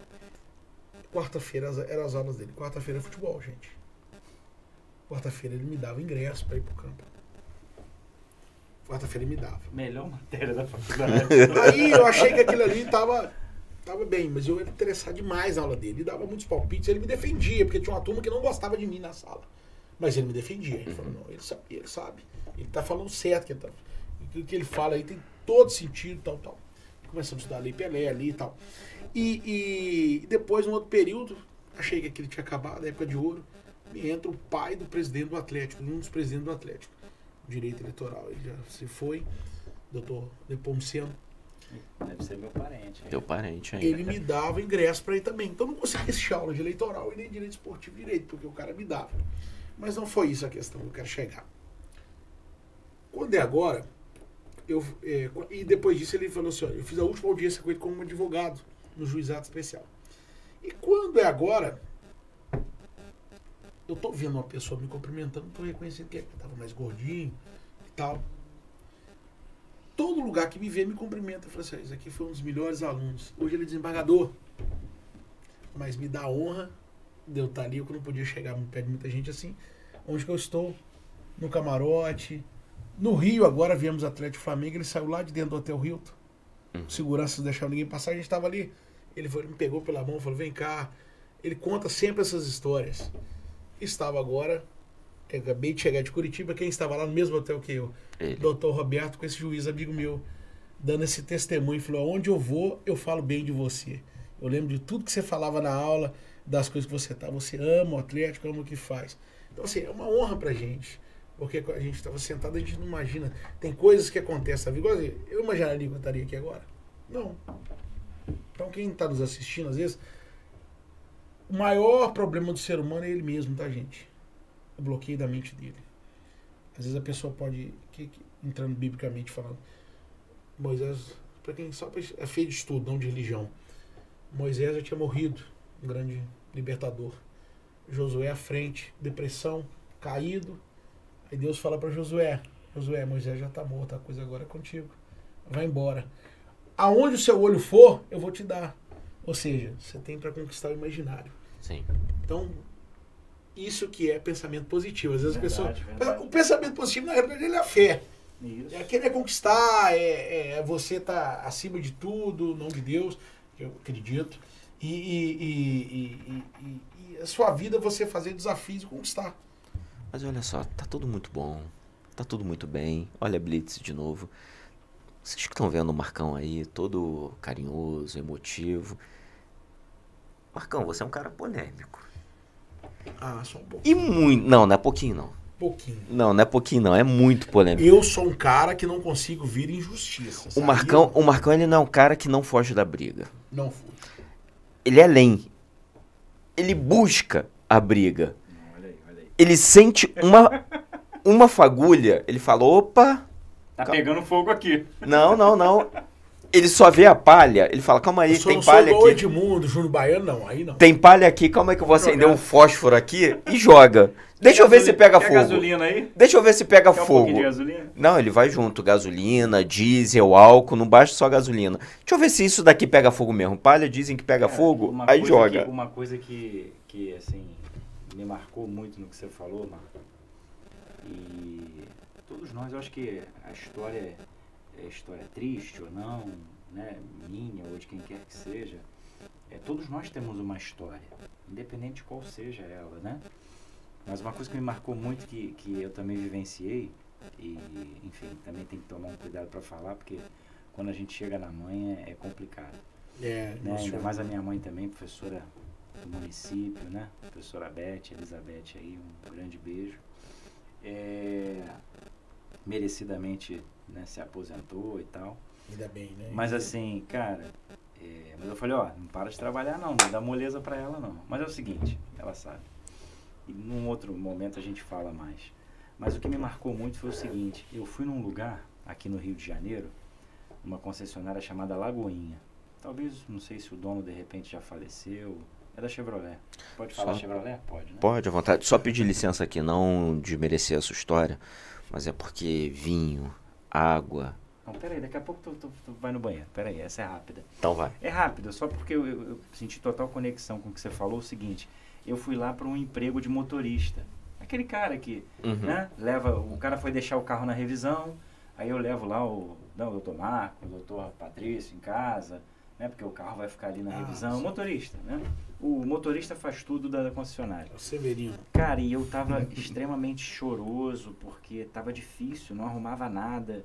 Eu tinha acabado de entrar na faculdade, então eu tava naquele limbo de que não era o momento do estágio ainda, talvez, porque era primeiro, segundo período. É, faz mais E, difícil. e, e, e também não. e aí eu arrumaria um emprego, então vou arrumar um emprego, né? Tem que arrumar um emprego. E, cara, e, e o dono da concessionária me recebeu, me recebeu super bem. Eu botei no currículo, né, que eu era estudante de direito e tal. E ah, conversei com ele sobre das minhas aspirações, por que que eu tinha ido para a faculdade. E eu percebi que ele estava puxando, Uhum. entendeu? Puxando. Puxar esse garoto aí, cara, eu devia ter 18 anos, 17, 18 anos. E 18 já, porque eu já podia dirigir, até porque eu fui lá nesse, nesse emprego. E ele falou assim, garoto, não vou te contratar não. Mas não fica triste não. Lá na frente, né, e, e é difícil, é bem difícil falar. E lá na frente, você vai entender. Né? Você vai entender por que, que, que eu não tô te contratando e tu vai me agradecer. Hoje tu vai ficar triste. Hoje tu vai ficar chateado comigo. Foi mas, sincero, né? mas você. Mas isso aqui não é pra você. Não, sem demérito, né? Porque todo trabalho é trabalho, né? Eu, tô, eu fui Cada um criado seu assim. potencial. Mas ele falou, ó, esse trabalho agora aqui vai te atrapalhar. Se dedica à tua faculdade, que não é pra você não. É E lá na frente você vai entender. E eu saí chorando, cara. Porque eu precisava muito. Sim, Na minha cabeça, né? Uhum. Falei, cara, eu preciso, eu preciso, beleza, me emprega. Depois eu vou arrumar um estágio, vou arrumar outra coisa. Mas como foi importante? Porque logo no terceiro período eu consegui arrumar um estágio e que fez toda a diferença pra mim. Toda a diferença ali, acho que ali começou. E aí eu dei razão realmente à situação. Agora tá liberado pra ir É, banheiro. Não vai. Aí você puxou outro, puxou outro assunto. Aqui é, é, cara, muito mesa de bar isso daqui hoje. Tá bom demais. Não, hoje, cara, eu vou te falar. E você contou essa história, me lembrou do Alberto, que é o dono do Otec, é um grande chefe, chefe Michelin, premiado duas vezes. Alberto, um grande abraço pra você, querido. Você é uma pessoa fantástica. E ele contando a história, vou até convidá-lo para participar aqui do podcast. A vida dele é muito corrida, viajando Chama a bastante. gente também pra comer a comida dele, hein? Rapaz, é muito boa, recomendo. Sem, sem patrocínio, sem qualquer coisa, mas a comida do Alberto Notec Botafogo, Rio de Janeiro é maravilhosa. Tô lá perto. É, e o Alberto, ele passou mais ou menos por isso. Ele foi para os Estados Unidos, só encurtar e deixar ele para contar essa história. Ele foi para os Estados Unidos, para os Estados Unidos não, para Inglaterra, para fazer um curso de inglês, família muito simples e conseguiu pagar a viagem dele, o estudo dele para a Inglaterra, para aprender inglês, falar inglês. Só que ele viu que o tempo estava acabando, o dinheiro estava E o acabando. inglês não tava vindo. E ele precisava ficar mais, porque três meses não se aprende inglês, mesmo estando, Fluently. Mesmo estando na Inglaterra. Aí ele foi procurar trabalhar onde? Brasileiro sempre, em regra, vai trabalhar em restaurante, garçom. Aí ele começou lá e foi cortar, cortar batata, cortar legumes. E uma pessoa viu ele trabalhando, ele não sabia fritar um ovo. Isso com 20 e poucos anos. Não sabia fritar um ovo. Nada. E viu que ele tinha manejo. Ele, ele trabalhava bem e falou: Cara, você tem potencial. Vem trabalhar na cozinha. Aí trabalhou na cozinha, contratou ele. Ele começou a ter um- uma desenvoltura. Chegou para ele e falou: Alberto, tem uma. Tem duas notícias para te dar. Uma boa e uma ruim. E ele trabalhando, ganhando dinheiro, falou: a ruim é que você tá demitido. Aí ele pensou: fudeu. Tem que voltar pro Brasil, É. não A gente, a gente valoriza tanto o ruim e tão É. pouco o bom. Né? A gente É não a consegue mania. enxergar. É o que você fala aí. Aí ele falou: caramba. E aí, o que, que eu vou fazer? Como assim, cara? Você fala que, pô, falou que eu tenho Esqueceu jeito. até que tinha uma notícia boa. Sim, que eu tenho jeito falou. Pois é, a notícia boa é que você tá inscrito num curso, você vai sair daqui da empresa, você vai trabalhar com fulano de tal, que lá você vai crescer. Conclusão. Hoje ele é chefe premiado Michelin duas vezes. Nossa. Foi dois anos seguidos, prêmio A Michelin. gente tem que comer essa comida aí, mano. Dois anos seguidos, prêmio lá Michelin. perto, tá? Estamos hospedados lá Isso não teve no Brasil um chefe premiado duas vezes, dois anos seguidos, Michelin. Ele tá onde? É, o restaurante dele Otec, Botafogo. Eu estou lá perto. É Aí. muito bom, muito bom. Poucas mesas, A é esposa só, já ficou animada. é só com reserva prévia, porque é bem intimista, muito maravilhoso. Intimista. Quanto tempo não. eu não consigo Olha só, Marco. ouvir Cara, com um colete desse, com a gravata dessa. Ele é sommelier lá, deve ser. Calma aí, calma aí. Será que ele é o sommelier lá do, do, Vamos do deixar ele repetir. Fala de novo. É bem intimista. e me lembrou, você falando isso, da história dele. É. Ele falando, veio a derrota, tomou uma rasteira, falou, porra, eu- o cara falou que eu era bom e vai me demitir, É, eu vou cara. ter que acabar Às tudo. vezes uma porta fechada vai Esse significar umas várias Sério? outras. Não, e ele é muito grato a, a esse chefe, a esse dono, esse restauran- restauranter. É muito grato porque Fala ele. pra gente de novo. que eu não Fala o nome aí. Restauranter. É Ó, restaurantero o nome? É. Restaura, ó, fica a dica aí, tá? E É, agora, eu acho que é essa. chefes, perdões, perdão, tá? Se eu falei alguma Não, depois você vai besteira. falar o nome certo. Restaurante Instagram. Terra. Melhor você falar pardon. Tardon. É, Par- merci. Par- Pardon, monsieur. Tardon. E, e a gente acha que tá tudo errado, Que- mas Deus está lá segurando a gente no Tá, colo isso é muito e bom, puxando. cara. Então, é- vou deixar vocês continuarem porque eu hum- sou ser humano. Isso, vai lá. Vamos, vamos, fazer, vamos fazer uma pausa. Então, com licença vocês aí, vou rapidinho ao banheiro. Não, podem continuar, não precisa Não, fazer pausa fazer, não. Vamos fazer, vamos fazer que eu também vou. valeu, valeu. Isso é o bom do ao vivo, tá vendo? Aí depois tu.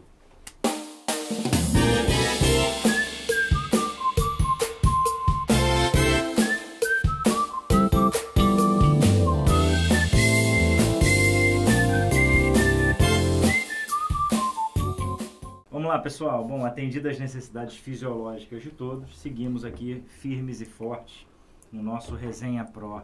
Hoje com um grande marco aqui, um cara sensacional, colocando as suas histórias, as suas experiências e a gente também podendo construir junto delas um pouquinho do que a gente também tem de vivência profissional, pessoal. Mas, Mas- tudo muito bom, muito bem, emocionante, né? Todo um momento delicado. Não, mas eu tinha- agora é a hora, Rafael. Não, eu tinha certeza. Quando o Marcos falou, eu falei, cara, eu vou rir muito. Não, chorei. Chorei, tá bom. Se chorei ou se sorri, O importante é que emoções eu vivi, né? vai. E Rafael. falando em emoções, chegou a hora esperada por nós, por nós outros e vosotros. Ele botou essa gravata, ele tá agora. Hoje Que me va a é entregar sus emociones, Ah, tá que me va a pedir que nunca la abandone, que me va para esa noche se hace Ô, frío, Luan, bota aquela vozinha fininha nesse momento. que me va a curar el corazón partido. Vai.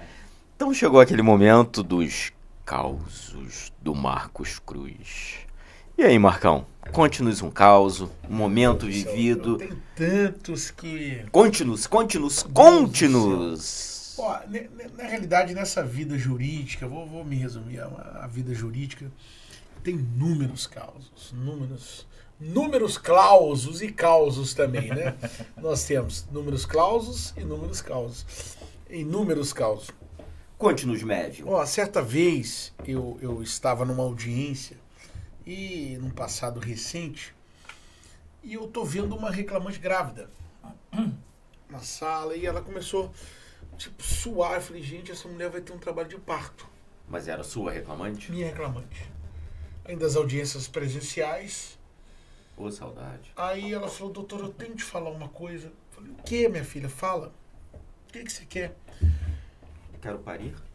Eu quero te falar uma coisa, aquela testemunha que lá fora, eu fui amante daquela testemunha. Se aquele homem entra aqui a favor dele, Calma aí, calma aí. Calma aí, calma aí. Tenso, momento tenso. Já começou assim. Testemunha no processo dela. da empresa, era ex-amante dela. Ei. Ela casada, ele casado, ambos mantinham um relacionamento extraconjugal. Então há impedimento aí. Mas como é que você Há faz? contradita. Calma, E eu torci. Ninguém queria revelar esse Não, não, entendeu? calma aí. Eu, ninguém queria dizer que tinha culpa no cartório. Eu chego- quando eu chego lá contar na minha esposa, minha esposa bem feito, calma, mas eu começo a rir. E a gente tem que manter uma A situação. compostura. a compostura, ser bem discreto. Deixa eu chegar pra frente. E eu falei, meu Deus, me ilumina, como é que eu vou fazer isso aqui? Aí eu falei, ó, e eu conversava muito com o advogado da outra parte. E eu falei, doutor, seguinte. Eu falei, excelência, tem condições. A gente vai tentar um acordo aqui, do nada, por conta livre e Claro. espontânea vontade. Tem como ficar só os advogados na sala? Aí o advogado olhou pra mim assim que não tinha proposta, inicialmente. Eu falei, doutor, vou te abrir o jogo aqui. Aí saiu todo mundo. Eu falei, doutor, vou te abrir o jogo. Pode falar, doutor Marcos. O senhor sempre tá com a polêmica? Sempre com a polêmica. Aí eu falei Sempre assim, polêmico. Aí eu falei assim, excelência, pela ordem, embora ambos possam ser contraditados, seria o caso, não sei se era o caso do Dr. Rubens, mas eu vou abrir o jogo. A minha reclamante está grávida no, no oitavo mês de gestação. O ex-amante dela está lá fora. Tá, doutor? Vou te abrir o jogo. Os dois mantiveram um relacionamento extraconjugal lá dentro da loja. Nossa. E se fazer isso aqui, isso aqui vai virar um barraco, que vai ter que constar na ata. Se eu não tem outra via pra gente adiar essa audiência e isso dá processo, não, não o traga. Mesmo porque eu vou contratá-lo por cargo de confiança. Só- já vou te adiantar. Se não for acolhida, a coisa vai ficar muito ruim. Você não quer me ajudar, não?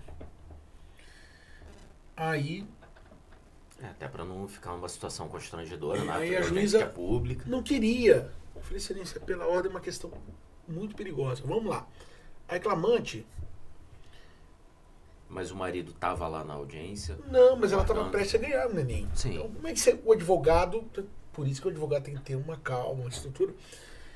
E eu falei, mas como que eu vou fazer isso se a senhora não adiar essa audiência está muito pesado? Estou abrindo oportunidade da empresa, inclusive, para arrumar testemunha, porque eu vou contraditar também por outros motivos. Só que a situação da pesada, ela não aguenta ver ele. Alguma coisa muito grave aconteceu. A, a juíza foi e falou assim: então tá bom, liga lá na empresa, aí eu me dei bem. Fala que eu tô querendo tantos mil de acordo. E não é que deu certo. Eita. Que Aí eu falei: ó, resolvi a tua vida. Essa reclamante hoje está em Portugal, foi embora com esse dinheiro. E falou assim: olha, eu. Ai, doutor, o senhor me salvou. Muito obrigado. bom. Nossa, faltava você falar que ele era o pai da criança. Não sei. Olha, não, você, Fica aí pra vocês. Você tá. Agora tem uma outra situação. Olha, eu vou ter até cautela para falar, porque senão cai no- na questão da, da discriminação. Eu não tenho nenhuma discriminação. Da vida faz, a pessoa faz o que quer, que ela bem entender. Eu tenho minha posição é, sexual resolvida, cada um tem a sua, mas foi um caso engraçado porque também envolveu o relacionamento amoroso. Então, estou contando os dois lá. Eu fui fazer uma audiência para uma menina de uma agência de publicidade. Ela tinha CLT assinada, tinha horário, tudo certinho. O cara era um, era um playboy. Ele era homossexual, um cara muito conhecido na noite e tal. Ele quebrou. E ele, para inventar que tinha demitido, falou que ela foi demitida por destacar que ela estava tirando dinheiro do caixa. Só que ela que fazia os pagamentos das pessoas, não, tinha- não deu desfalque nenhum, ela fez vários, tinha uns vários comprovando tudo. Ele então, para desqualificar a minha testemunha, chega um rapaz bem fortão assim na sala, parecendo o Rick Martin. Fortão mesmo. Aí ela fala no meu ouvido assim, doutor, esse daí que está chegando é o ex-namorado do dono da empresa, que está na minha frente. E o atual do dono da empresa é ex dele. Ei. Falei, como assim? Confusão. Aí eu virei pro Felipe, que fazia audiência comigo, me ensinou a trabalhar, Filipão. Ele falou assim, olha, até pra falar, e tava uma briga no Congresso, questão da- das questões sexuais, a gente tem que tomar muito cuidado.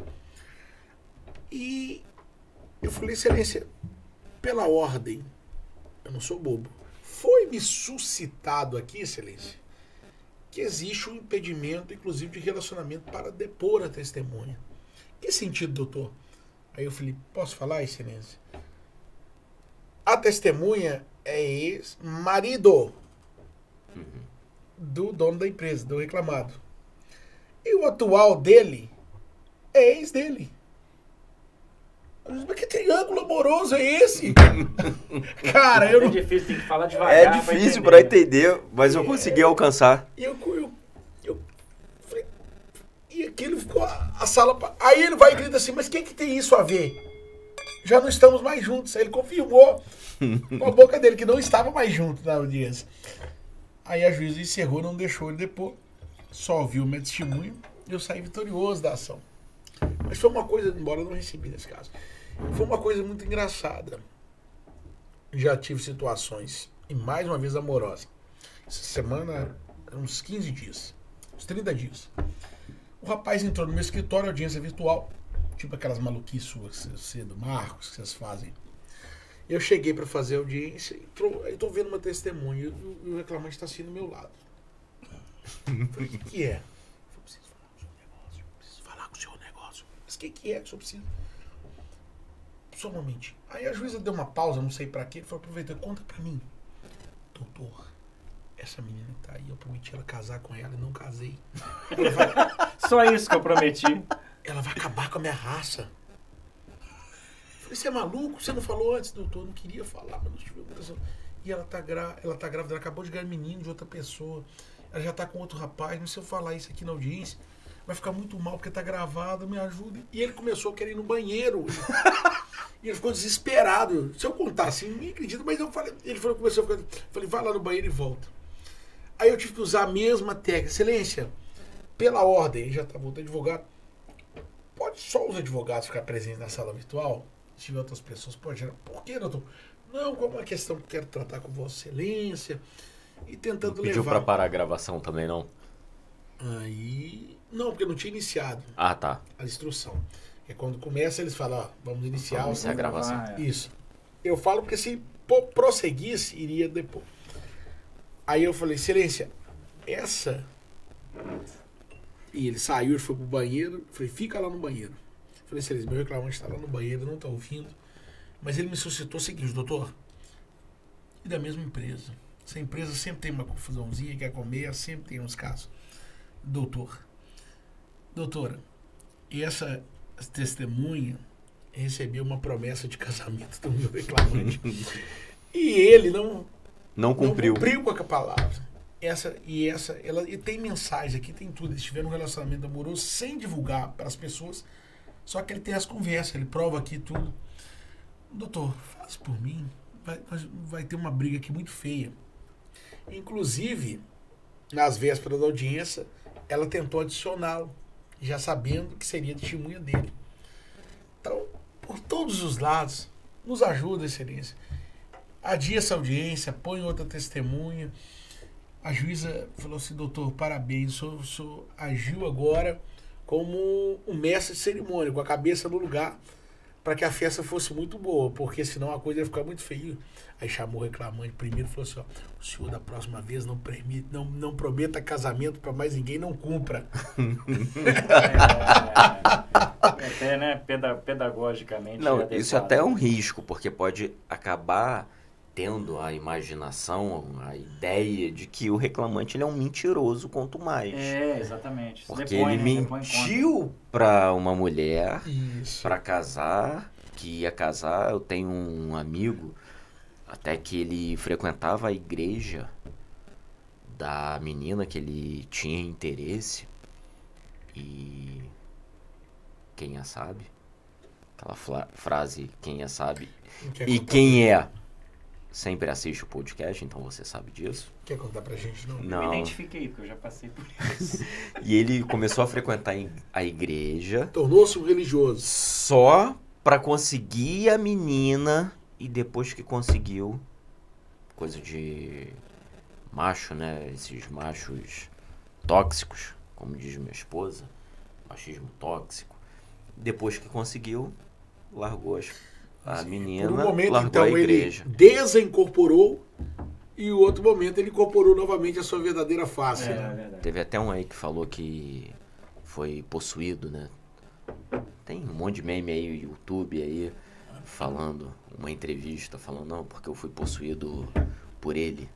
ele mas ele quem? O, o diabo. Procura aí na internet. É um meme, é um meme indicado. É o meme indicado. Mas, cara, eu acho que assim, os causos fazem parte, né? A gente brinca aqui, fala causos, né? Enfim. Mas num tom. É o nosso universo, né? humorístico, A gente fala os causos. Mas todo profissional, né? Claro que o nosso lugar de fala hoje aqui é a advocacia, é o direito, é esse ambiente de trabalho. Mas todo profissional, né? É um garçom, é um frentista, é um vendedor, é um juiz, um médico, um enfermeiro, enfim, as mais diversas, um borracheiro, enfim, as mais, mais diversas profissões que teremos aqui, né? Inclusive, não dando spoiler, mas já dando. Aliás, é um espaço, a ideia do nosso podcast é receber realmente todo profissional, mas que profissional seja, né? Porque eu falo muito aqui, Marcos, o seguinte, eh, não existe mal profissional, na minha humilde opinião. O que existe é profissional e não profissional. Cara, mal profissional, ele simplesmente não é.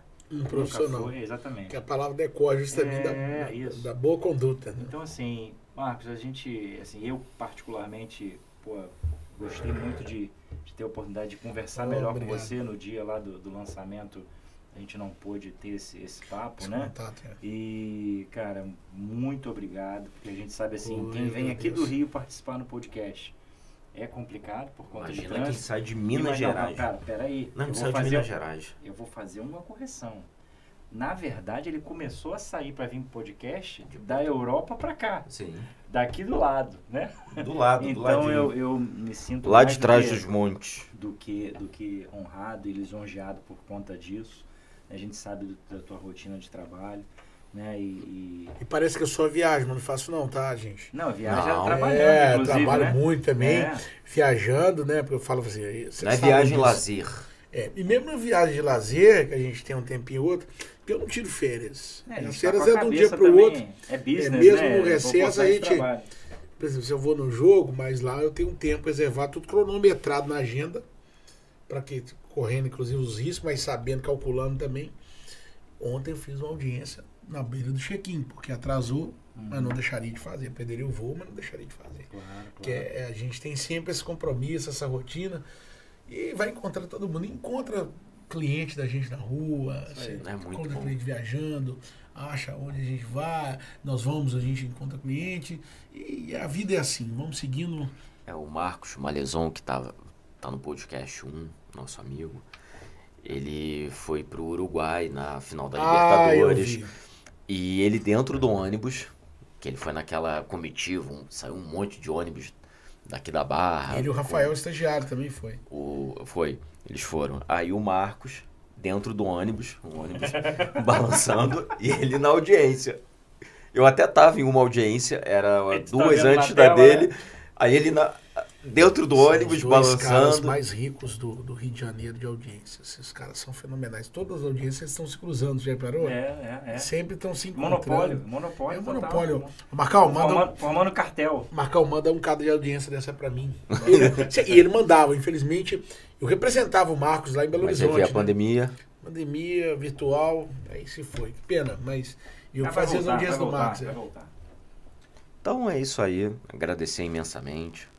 Agradecer a você que está nos acompanhando. Não esqueça de seguir o canal, é muito importante para a gente, é importante para a gente dar continuidade. Então inscreva-se no canal, clica no sininho, tem um sininho aí do lado no YouTube, para quem está assistindo Posso um YouTube. canal que eu faço parte também? Claro, deve. Ó, rapidamente, eu faço parte, para quem mesmo que não é atleticano, mas quer seguir a gente, que gosta de futebol, segue lá, canal Recanto Galo Doido no YouTube. Recanto Galo Doido. Fica Depois a dica bota aí. aí, Luan. Luan, Recanto Galo, Galo Doido. Doido. Beleza. É Recanto. o canal do YouTube. É o canal é um canal novo, é de um amigo meu, que é médico, um cara muito bacana, é mastologista, é, chama Cristóvão. Um grande abraço, Cristóvão. Ele, esse canal Recanto Galo Doido, a gente fala de esporte, temos entrevistas bacanas, tive uma entrevista com o Maurício Corrêa da Veiga sobre a questão do, da lei do mandante, a questão do SAF agora que está entrando no futebol, a gente vai falar de muita coisa muito bacana, você vai lá. Você quer cornetar também, pode entrar lá. Pode. Escreve lá, segue a gente, tá bom? Beleza. Então, agradecer a vocês. Curte, compartilha, comenta aí no ao vivo aí que é importante. A gente não não está acompanhando aqui, mas a gente vai acompanhar. E vai responder também. Vamos responder. Quer participar do podcast? Conhece alguém interessante para poder participar? Entra em contato conosco, será muito bem-vindo ou bem-vinda, se for mulher. Então, agradecer imensamente e deixar aqui as razões finais pro Marcão. Só antes, Rafael. Pessoal, Fala aí, Augusto. Comenta. Se você é um profissional que tem boas histórias. Não precisa ser só do direito, não. vida, não, principalmente. Qualquer área. profissão. É, ou conhece alguém, né? A gente está sempre aberto aí a essa, essa participação, né? Então, seja qual for a área, é muito importante. Razões finais. Razões finais. orais. Orais ou remissivas, Marcos Cruz? Ó, eu vim e vim só pra tomar, na realidade, um, um chamate, um globo doce. Que eu amo aqui no Rio de Janeiro. Um mate gelado com uma limonada, poxa, Muito vida. bom, muito bom. Copacabana, Só tem aqui. sensacional, cara. Não tem outro lugar. Se, se falar que tem, é mentira, tá? Tem que trazer aquele cara do mate lá, do- dos corredores, lá da, da Verdade, Justiça verdade. do Sim. Trabalho. Poxa, Sim. eu sou doido pra ouvir ele, cara. Chamar o Eu não Jael, chamar acreditei. o Gil. Dizem que em Belo Horizonte era permitido aquilo. Vendia nos corredores do pastelzinho. tudo. Na Justiça do Trabalho de Betim também. Mas na Justiça do Trabalho do Rio, cara, que sensacional. É muito. E é esse povo, o que que tá roubando da vida, hein, cara, com É essa verdade. pandemia, né? É, é, Tá se virando, né? passaram- certamente. todos nós, né, passamos, sociedade inteira. Convida aquele cara pra vir cá que ficava vendendo lá bacana, Uma viu? Bater boa, um papo. chamar o Israel e o Gil. Shalom. É, ele passa dica, vendendo dica. Judeu, judeu? Shalom. Ele é desse tamanho aqui. Israel é uma pessoa querida, o Gil também, todos os outros. a gente gosta Considerações finais, gente. Muito obrigado por ter ouvido essa minha voz muito rouca. Muito obrigado pelo convite a todos aqui. É uma experiência ímpar estar aqui no podcast. Na realidade, podcast de verdade mesmo. Esse é o primeiro que eu participo. É, mais entrevistas, mais algum programa de, de- de- diferente, mas o podcast é muito bacana. Uma ideia assim que eu tinha de podcast, eu cheguei aqui foi bem melhor e foi um bate-papo descontraído. É, queria agradecer também a colaboração de todos os amigos que, que nós temos no campo do direito de trabalho. Dizer que ainda há esperança, a gente não pode desistir. 2022 está aí, consciência. Lembrando que é um ano de eleição. Nosso amigo está falando, toma cuidado com aquilo que você vê na rede social, que você vai engolir. Filtra primeiro para depois você falar. Procure ter uma decisão judicial. Você, não- você que não é do ramo do direito, você não vai saber debater, mas converse com alguém que é do ramo do direito, debata, tem alguma dúvida, pergunte. É muito importante. No mais, que Deus abençoe a todos. Lembrando que nós somos bicampeões brasileiros. Isso aí, saudações do Galo. né? Saudações do Galo aí, ó. Galo Saudações doido. Vascaínas. Sou fã. E ganhei, acabei de ganhar a camisa do Vasco, tá? Eu esqueci de falar também. Mandar um abraço pro doutor Yuri Pinheiro, que é um, um juiz também, vai me presentear, já tá com a camisa lá pra me presentear. A camisa do Fortaleza. Fortaleza também, tá vendo como é que a gente é? Ele é embaixador do Fortaleza lá em Belo Horizonte. Legal. Você presenteado com essa camisa. Grande abraço, Yuri. Um abraço a todos vocês. Muito Então, obrigado. muito obrigado a vocês. A gente fica por aqui.